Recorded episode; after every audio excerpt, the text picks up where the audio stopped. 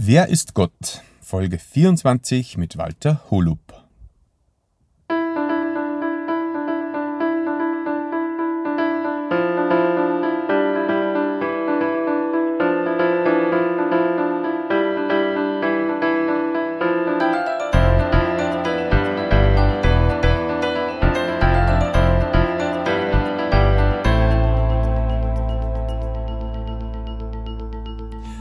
Christi und herzlich willkommen. In diesem Kanal geht es um Gottes Willen.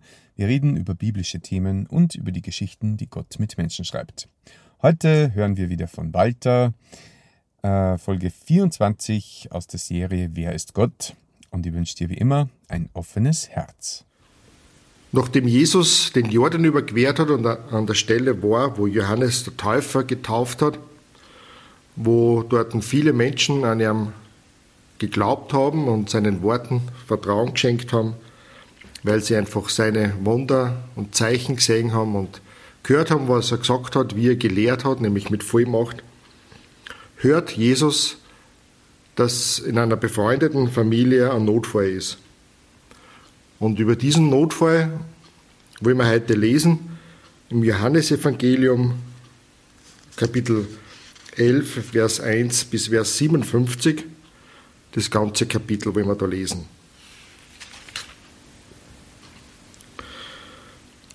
Nun wurde ein Mann in Bethanien krank. Er hieß Lazarus. Bethanien war das Dorf, in dem auch Maria und ihre Schwester Martha wohnten. Maria war die Frau, die dem Herrn das kostbare Salböl über die Füße gegossen und sie dann mit ihren Haaren abgetrocknet hatte. Lazarus war ihr Bruder. Da schickten die Schwestern eine Botschaft zu Jesus und ließen ihm sagen, Herr, der, den du lieb hast, ist krank. Als Jesus das hörte, sagte er, am Ende dieser Krankheit steht nicht der Tod, sondern die Herrlichkeit Gottes. Der Sohn Gottes soll dadurch geehrt werden. Jesus hatte Martha, ihre Schwester, und Lazarus sehr lieb. Als er nun hörte, dass Lazarus krank sei, blieb er noch zwei Tage an dem Ort, wo er war.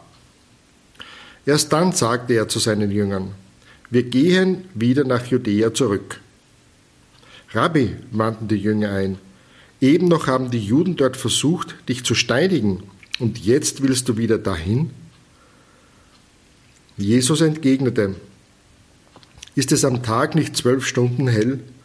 Solange es hell, es hell ist, kann ein Mensch sicher seinen Weg gehen ohne anzustoßen, weil er das Tageslicht hat. Wer aber in der Nacht unterwegs ist, stolpert, weil er ja kein Licht in sich selbst hat. Dann sagte er zu seinen Jüngern, unser Freund Lazarus ist eingeschlafen, aber ich gehe jetzt hin, um ihn aufzuwecken. Herr, wenn er schläft, wird er gesund werden, sagten die Jünger. Sie, dachten, er redete vom natürlichen Schlaf. Jesus hatte aber von seinem Tod gesprochen. Da sagte er es ihnen ganz offen. Lazarus ist gestorben. Und wegen euch bin ich froh, dass ich nicht dort war, damit ihr Glauben lernt. Aber kommt, lasst uns zu ihm gehen. Thomas, den man auch Zwilling nannte, sagte zu den anderen Jüngern, Ja, lasst uns mitgehen und mit ihm sterben. Als Jesus ankam, erfuhr er, dass Lazarus schon vier Tage in der Grabhöhle lag. Bethanien war nur drei Kilometer von Jerusalem entfernt, und viele Leute aus der Stadt waren zu Martha und Maria gekommen, um sie wegen ihres Bruders zu trösten. Als Martha hörte, dass Jesus auf dem Weg zu ihnen war, lief sie ihm entgegen. Maria blieb im Haus. Herr, sagte Martha zu Jesus, wenn du hier gewesen wärst, dann wäre mein Bruder nicht gestorben. Aber ich weiß, dass Gott dir auch jetzt keine Bitte abschlagen wird. Dein Bruder wird auferstehen, sagte Jesus zu ihr. Ich weiß, dass er auferstehen wird, entgegnete Maria, bei der Auferstehung am letzten Tag. Da sagte Jesus, ich bin die Auferstehung und das Leben. Wer an mich glaubt, wird leben, auch wenn er stirbt. Und wer lebt und an mich glaubt, wird niemals sterben. Glaubst du das?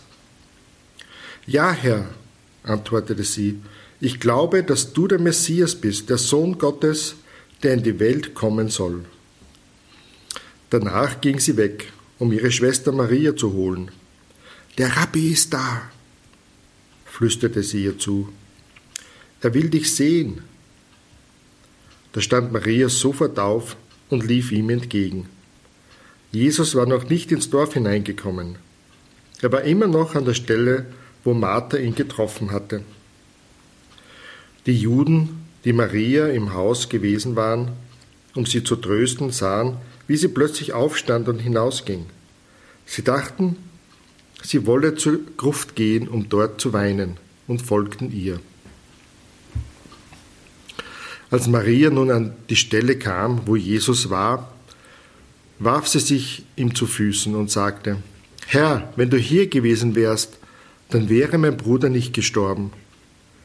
Als Jesus sah, wie sie, wie sie und auch die Juden, die mit ihr gekommen waren, weinten, wurde er innerlich aufgewühlt und war sehr erregt. Wo habt ihr ihn hingelegt? fragte er sie.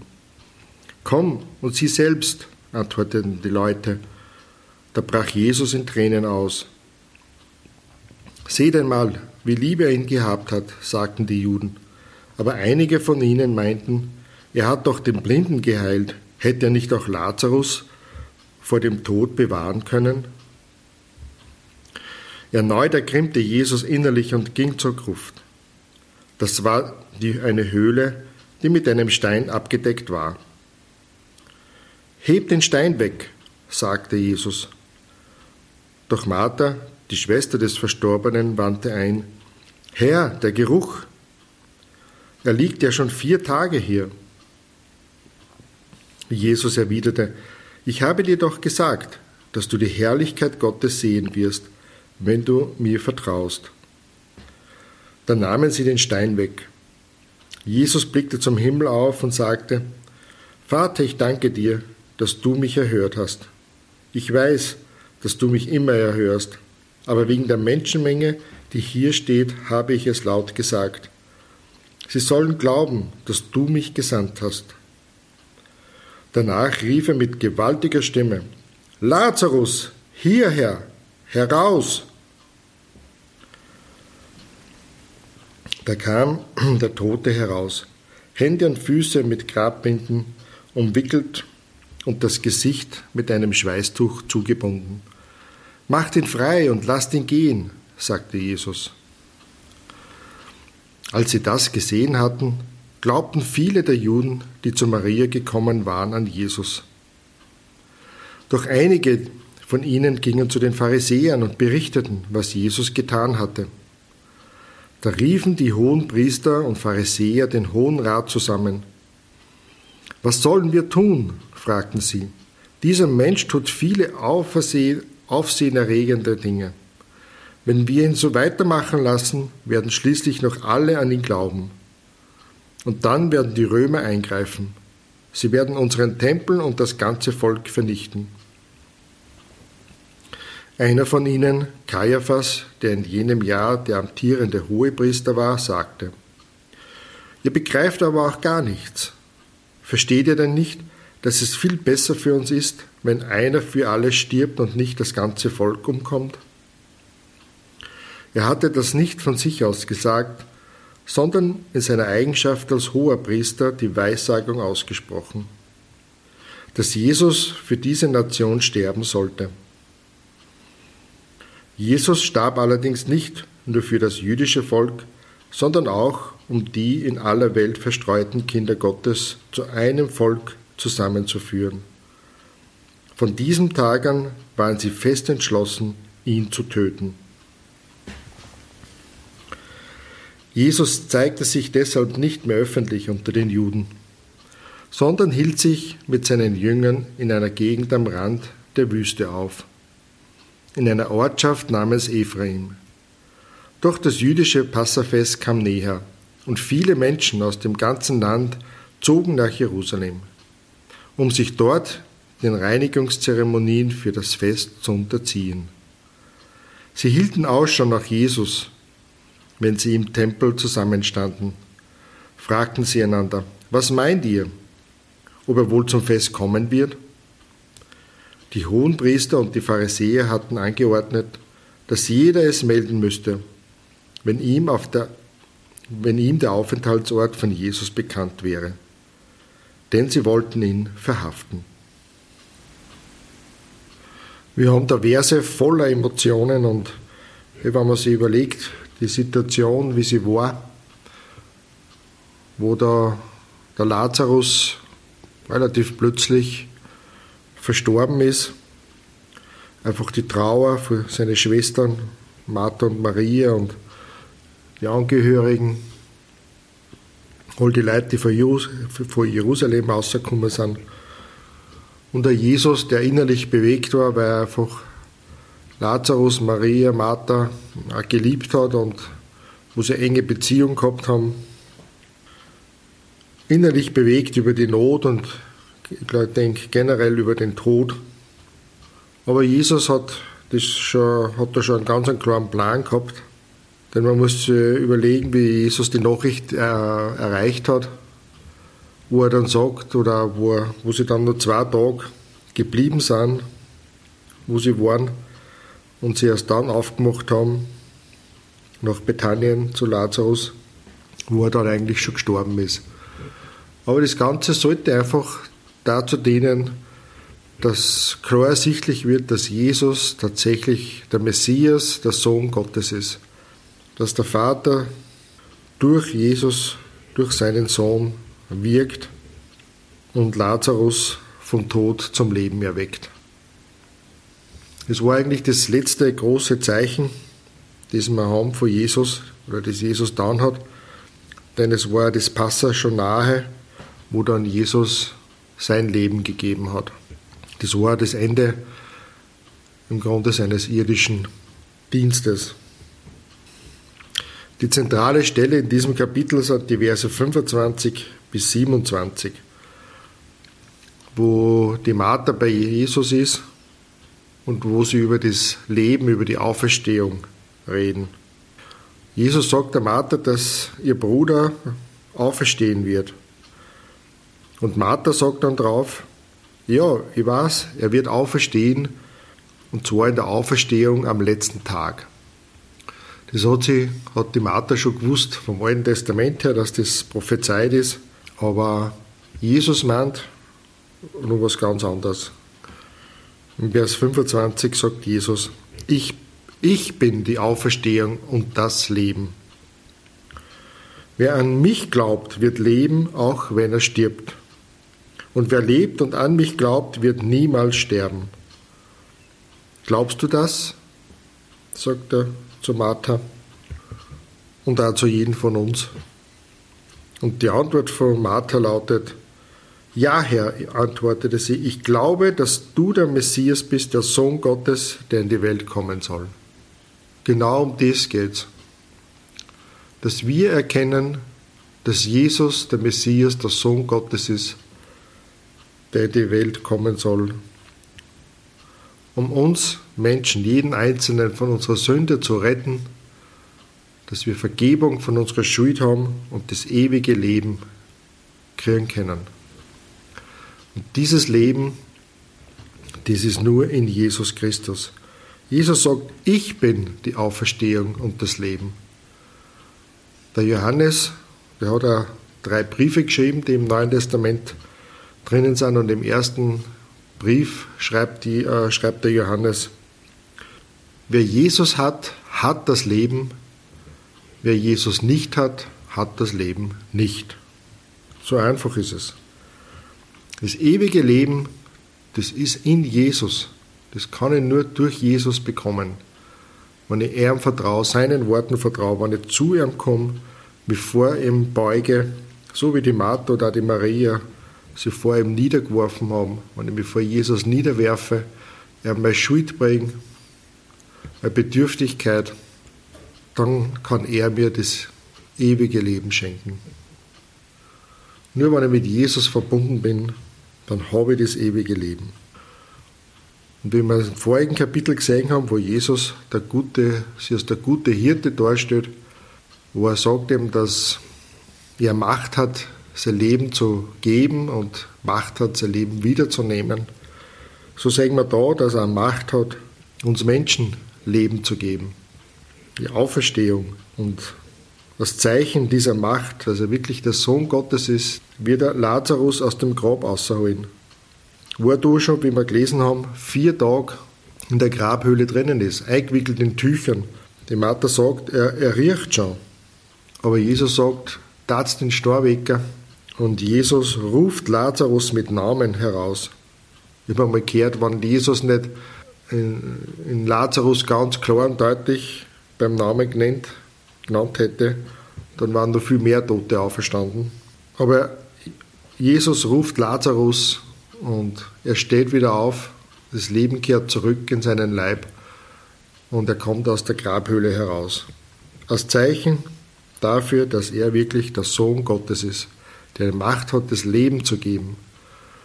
Aber da der Lazarus, das war jetzt noch nicht die Auferstehung, sondern er hat nur seinen alten Körper gehabt, denn nachher in der Auferstehung zum ewigen Leben werden wir einen anderen Körper haben, einen Herrlichkeitsleib, so wie ihn dann äh, Jesus gehabt hat nach seiner Auferstehung. Und die Menschen waren nachher natürlich außer sich. Es war unglaublich, was sie da erlebt haben, was sie da gesehen haben. Sie haben alles miterlebt. Diese Trauer, dass, dass Lazarus gestorben ist, wie er in die Grabhöhle gelegt worden ist. Dass er, ja, er war tot. Und jetzt haben sie erlebt, wie Jesus ein Wort spricht. Jesus ruft den Lazarus mit Namen und er kommt aus der Grabhöhle heraus, als der Lebendige. Was für Freude, was für überwältigende Freude wird das gewesen sein bei Martha und Maria und bei all den Menschen, die dabei waren. So wird es eine große Freude sein im Himmel, wenn ein Mensch zu Jesus kommt und das ewige Leben ja, äh, bekommt. Das Leben, das in Jesus ist. Das heißt einmal, ich denke im Lukas-Evangelium steht es einmal, dass wirklich Freude im Himmel ist und die Engel jubeln, wenn ein Mensch zu Jesus kommt und das Leben bekommt, weil er sich vor Jesus beugt und Vergebung seiner Schuld erlangt. Eine riesige Freude über dieses Leben. Und einige von den Menschen berichten das den Pharisäern und Hohenpriestern. Und im Grunde ist es ein fertig, es ist ein ratlos. Was sollen sie mit Jesus tun? Sie sagen, ja, wenn er so weitermacht, wird nur das ganze Volk an ihm glauben. Und was werden die Römer nachher machen? Und der Kaiaphas, der da weiß sagt, als, weil er das Amt des hohen Priesters innehat, sagt im Vers 49 und 50, weil ich da nochmal lese, einer von ihnen, Kaiaphas, der in jenem Jahr der amtierende Hohepriester war, sagte, ihr begreift aber auch gar nichts. Versteht ihr denn nicht, dass es viel besser für uns ist, wenn einer für alle stirbt und nicht das ganze Volk umkommt? Er hatte das nicht von sich aus gesagt, sondern in seiner Eigenschaft als hoher Priester die Weissagung ausgesprochen, dass Jesus für diese Nation sterben sollte. Und dann wiederum eine Verheißung für alle Menschen im Vers 52. Jesus starb allerdings nicht nur für das jüdische Volk, sondern auch um die in der aller Welt verstreuten Kinder Gottes zu einem Volk zusammenzuführen. In der ganzen Welt sind Menschen, die Jesus erretten möchten und zu seinem Volk machen möchten. So wie wir es auch im Kapitel 10 gesehen haben, wo Jesus schon gesagt hat, dass, es nur, dass er nicht nur Schafe aus dem Volk Israel hat, sondern dass er Schafe auf der ganzen Welt hat und er möchte sie alle zu einer Herde machen. Und dann ist einfach der Ratschluss oder der Entschluss von den Pharisäern und, und Priestern, Schriftgelehrten vom Hohen Rat. Vers 53, von diesem Tag an war, waren sie fest entschlossen, ihn, also Jesus, zu töten. Und Jesus hat sie dann, sie nicht mehr öffentlich gezeigt und war am Rande der Wüste in einer Ortschaft namens Ephraim. Und das lesen wir dann noch, dass ihm das Passafest nahe war. Und da sind wieder viele Juden aus dem ganzen Land nach Jerusalem hinaufgepilgert und die Menschen haben sich schon gefragt, ob Jesus wieder zum Fest kommen wird. Ja, Jesus wird zum Fest kommen und dann wird er sein Leben geben, wie es schon ähm, mehrfach angekündigt worden ist. Aber wie wir schon als letztes Mal gehört haben, Jesus hat die Macht, sein Leben zu geben. Er gibt es freiwillig her. Die Menschen hätten keine Macht über Jesus gehabt, wenn nicht Jesus bereit gewesen war, es freiwillig zu geben. Aber er hat auch die Macht, es wiederzunehmen. So wie er die Macht hat, da in Lazarus aufzuerwecken, das Leben wieder zu geben. Es war zwar das irdische Leben, aber er hat auch die Macht. Es war ein Zeichen dafür, dass er die Macht hat, jeden, der zu ihm kommt, das Leben, das ewige Leben zu geben, die Auferstehung. Der Tod hat dann keine Macht mehr über diesen Menschen. Was für eine großartige, herrliche Botschaft ist das. Aber dieses Leben ist verborgen und ist nur in Jesus Christus, dem Messias, dem Sohn Gottes.